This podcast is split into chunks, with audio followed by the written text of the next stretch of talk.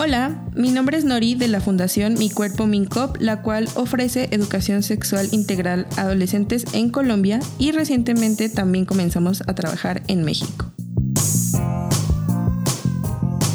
Hoy quiero darles la bienvenida una vez más a nuestro podcast Mi Cuerpo Consentido y estoy muy feliz de que me acompañe mi compañera Salka. Hola, un gusto estar aquí. Vamos a hablar de un tema muy interesante que es el orgasmo. Em, Salka, ¿quieres contarnos un poquito de qué es el orgasmo? Sí, el orgasmo es pues lo que siempre se escucha, ¿no? El clímax, lo más placentero. Y lo que realmente pasa en el cuerpo es que eh, se generan unas contracciones musculares y se mandan señales al cerebro, lo cual genera dopamina, endorfinas y otras sustancias en el cerebro y eso es lo que genera todo el placer. Eh, hay muchas zonas en el cuerpo que te puede generar mucho placer y generalmente eh, lo que más sensible, pues las zonas más sensibles sería el glande del pene y también el clítoris. Y pues tenemos un poquito olvidado el clítoris en el sentido de que muchas personas todavía creen que el clítoris nomás es eh, como el botoncito que se siente por fuera, pero en realidad el clítoris tiene los mismos componentes que tiene el pene tiene su cuerpo, tiene dos bracitos por dentro y también unos bulbos. Y al, al excitarse se llena de sangre y de ahí también se genera el orgasmo. Pues se, se, escucha también mucho hablar del punto G y también del punto P.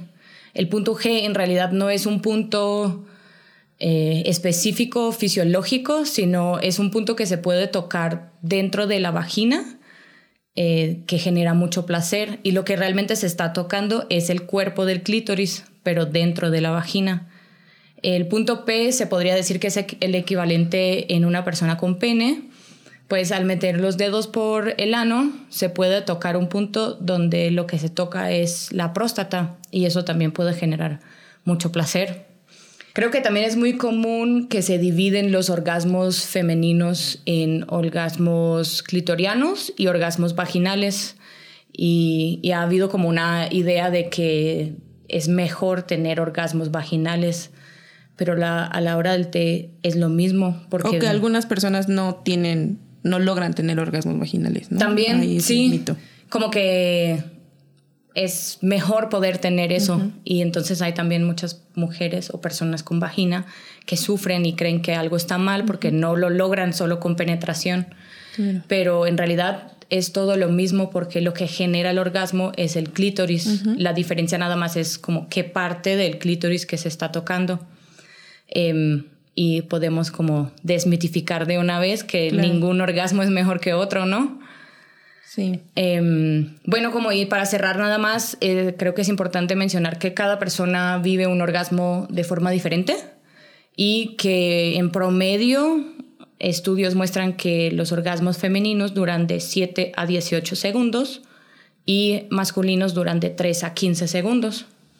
Claro, y algo muy interesante respecto al al clítoris y al pene, que me gustaría como mencionar, es como la similitud que tienen en, su, en la forma de su anatomía, ¿no? Y que también el glande, eh, tanto del clítoris como del pene, tienen como muchas eh, terminaciones nerviosas que hacen que, haya tanto placer, ¿no? Em, por ahí dice que, hay, que el clítoris tiene como 8000 terminaciones nerviosas y el pene como la mitad. Entonces es mucho más pequeño, pero mucho más sensible en comparación con el glande del pene, ¿no? Pero hablando de estos orgasmos clitorianos y vaginales, también es como interesante hablar de que hay otro tipo de, orgasmos que se llegan al, al estimular otras zonas, ¿no? Que están las zonas erógenas. Yo creo que a mí me gusta entender el cuerpo como un mapa de placer, ¿no? Que hay diferentes puntos eh, en todo nuestro cuerpo que generan placer al ser estimulados, ¿no? Ya sea o sea, creo que cada persona va a ser diferente en esos puntos, sin embargo, hay zonas muy sensibles, por ejemplo, em, no sé, a algunas personas les gusta que les acaricien las orejas, o les besen el cuello, o les masajen los pies, y eso puede generar mucha excitación, ¿no? Y creo que ese, o sea, se hablan estos, de estas zonas erógenas, sobre todo en ese dichoso juego previo o, o preliminares, ¿no? Mm, que ya lo hemos hablado con con Luceli en, otras, en otros episodios anteriores y es como, ¿por qué tenemos que pensar en las relaciones sexuales como que hay algo antes y algo después, ¿no? Y bueno, es interesante saber que muchas personas logran tener orgasmos al simplemente estimular otras zonas erógenas que no necesariamente es la vagina o el pene, ¿no? Y bueno, pues no sé, también me queda la, la, la intriga o la, la, incógnita, que es que también está muy presente cuando se habla del orgasmo y del placer, es porque las mujeres tardan más en, en llegar al orgasmo, ¿no? Y para mí hay como muchas respuestas para eso. Una de esas es, es que mm, se piensa en estos juegos previos como un pre, por así decirlo, calentamiento para después tener penetración. Y muchas veces se olvidan del, del, del, placer o de saber si la pareja está disfrutando, si qué le gusta o qué no le gusta, y hay muy poca comunicación. Sobre todo creo que en las parejas heterosexuales, ¿no? Y creo que muchas veces lo que pasa también es que se va directamente a los genitales en vez de también tomar el tiempo y pensar el tal juego previo como una gran parte de lo que es un encuentro sexual.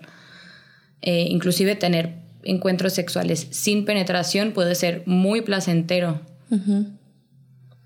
Y hace unos días estaba viendo un, una serie documental que se llama Placer precisamente y es muy interesante. Creo que tú también ya lo viste. Sí. Y hablaba mucho, o sea, como que se divide en pequeños capítulos y hablaba también mucho del orgasmo y del orgasmo femenino, ¿no? Y de la brecha orgásmica, pero hablaban de este gran mito que creo que también es reforzado por la pornografía sobre la mujer multiorgásmica, ¿no?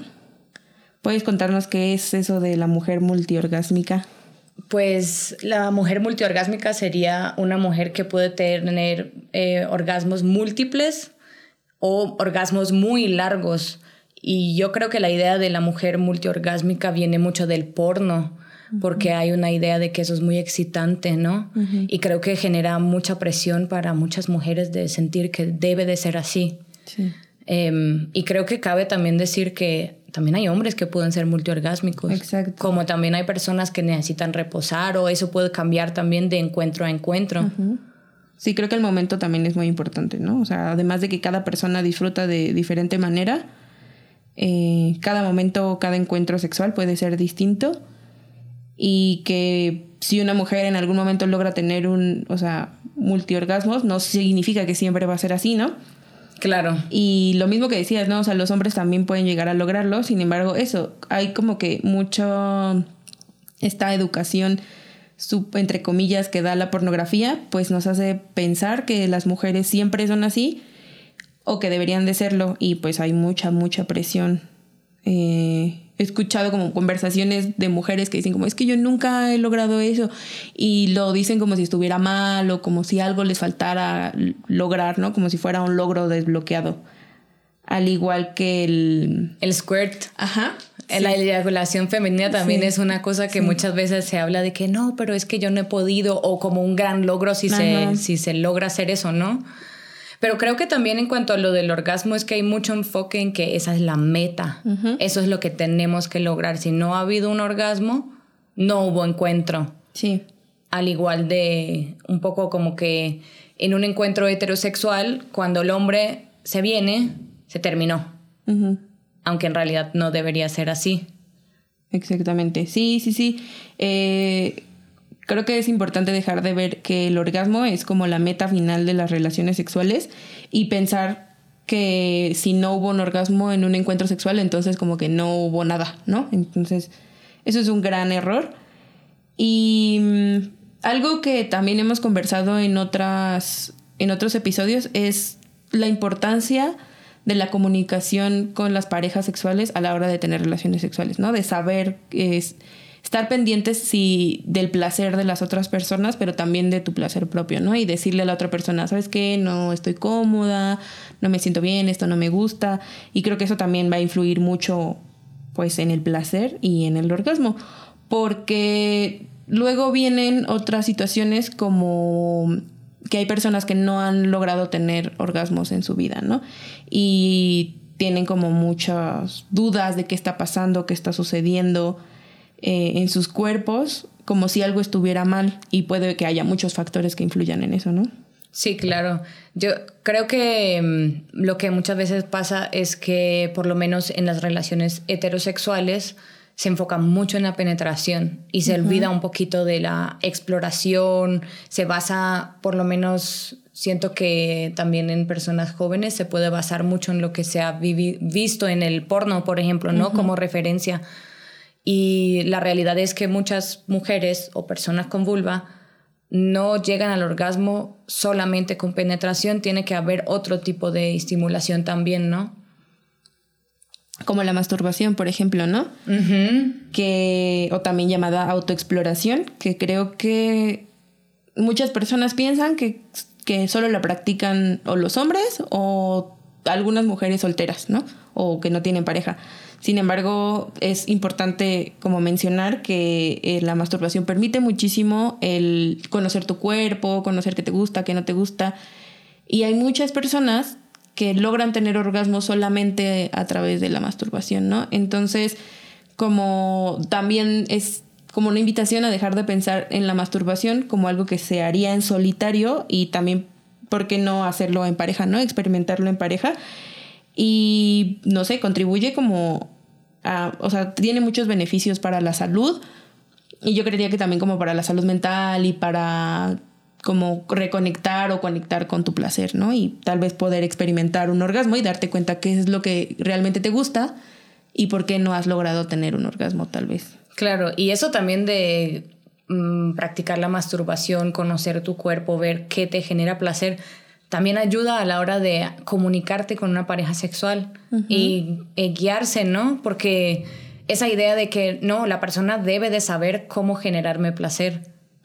¿Cómo va a saber eso si no es su cuerpo? Exactamente. Y, esa comunicación puede ser también muy sexy a la hora de estar con alguien, como irse guiando y, y, charlando de lo que genera a cada persona placer, ¿no? Sí, acabas de decir algo muy importante y es el que a veces esperamos que la otra persona se haga cargo de, de lo que nos gusta, ¿no? O de nuestro placer. Y precisamente, ¿cómo, cómo, lo, cómo vas a ver qué es lo que te gusta? Em, como para hilar un poquito eso, hace rato hablábamos, bueno, yo mencioné la brecha orgásmica, ¿no? Y pues la brecha orgásmica es como, o sea, como esta brecha que existe entre los las cifras de hombres que tienen orgasmos y las mujeres que tienen orgasmos, ¿no? Y cómo es, hay una gran diferencia. Sí, hay una inmensa diferencia y es curioso también porque la diferencia es muy grande en parejas heterosexuales, pero en parejas homosexuales no se ve esa brecha. Este, si no estoy mal, las cifras es que en encuentros sexuales 95% de los hombres heterosexuales dicen llegar a un orgasmo y solamente el 64% de las mujeres. O sea, algo anda mal ahí. Em, especialmente cuando las cifras de parejas homosexuales están más o menos parejos, ¿no? Eh, entonces no es porque, uy, tan difícil que las mujeres lleguen a un orgasmo, ¿no? Es que por mucho tiempo se ha olvidado un poquito o se ha puesto el orgasmo femenino como secundario casi, ¿no? Em, y otra cosa que aquí me parece que es interesante charlar también es ese de fingir un orgasmo. Sí. Eso es como todo un tema, ¿no? Que incluso podría dar para hablar eh, otro episodio, pero hay como muchas razones por las que lo hacen las personas. Pero también hay como estudios y estadísticas que dicen que las mujeres son las que fingen más los orgasmos que los hombres. Y en estas muchas razones yo he leído como que, o sea, tal vez porque no saben cómo se siente o si lo están disfrutando realmente o porque no quieren hacer sentir mal a la pareja. Incluso yo veía em, hace tiempo también que una persona decía, pues es que el hecho para mí fingir un orgasmo también para mí misma es placentero. ¿no? Es como excitante más bien. Entonces, bueno, hay muchas, muchas razones eh, por las que las personas fingen orgasmos, pero no sé hasta qué punto es tan bueno en una relación de pareja el hecho de hacerle creer a tu pareja que, que lo estás disfrutando cuando tal vez realmente no lo estás haciendo y cómo repercute para como relaciones futuras, ¿no? En, o en la relación. Sí, porque creo que si la otra persona está creyendo todo el tiempo, y eso de las cifras de la brecha orgásmica también decía que más hombres creían que su pareja sexual femenina tenía orgasmos, o sea, ahí tenemos toda la evidencia, ¿no? Entonces, em, creo que no nos estamos haciendo favores para tener más orgasmos como mujeres. Sí, exactamente. Pues no sé, a mí me gustaría mucho preguntarle a quienes nos escuchan que nos dejen un comentario, ya sea aquí en la plataforma o en algún comentario en nuestras redes sociales. Em, preguntarles qué estrategias sugieren para hablar con sus parejas sexuales sobre el placer, ¿no? Eh, qué, estrategias se les ocurren o qué estrategias aplican, cómo lo hacen. Sería chévere como que nos compartieran eso y que pudiéramos dialogar al respecto sobre el placer y, y el orgasmo, ¿no? Para un futuro con más orgasmos y más placer. Exactamente. Y bueno, no sé, Salca, muchas gracias por estar en este espacio, por, por conversar con nosotros, conmigo sobre, sobre el orgasmo y espero que podamos encontrarnos en otros episodios. Pues gracias por invitarme. Y bueno, eh, muchas gracias a quienes nos escuchan. No se olviden de eh, seguirnos en todas nuestras redes sociales. Estamos en Facebook, en Instagram, en TikTok, como Mi Cuerpo, Mi Crop, con K-R-O-P. Y también pueden eh, buscar en Google nuestra página web, como, estamos como micuerpo.co. Y síganos aquí en la plataforma para que no se pierdan eh, los próximos episodios. Gracias por escucharnos. Hasta la próxima.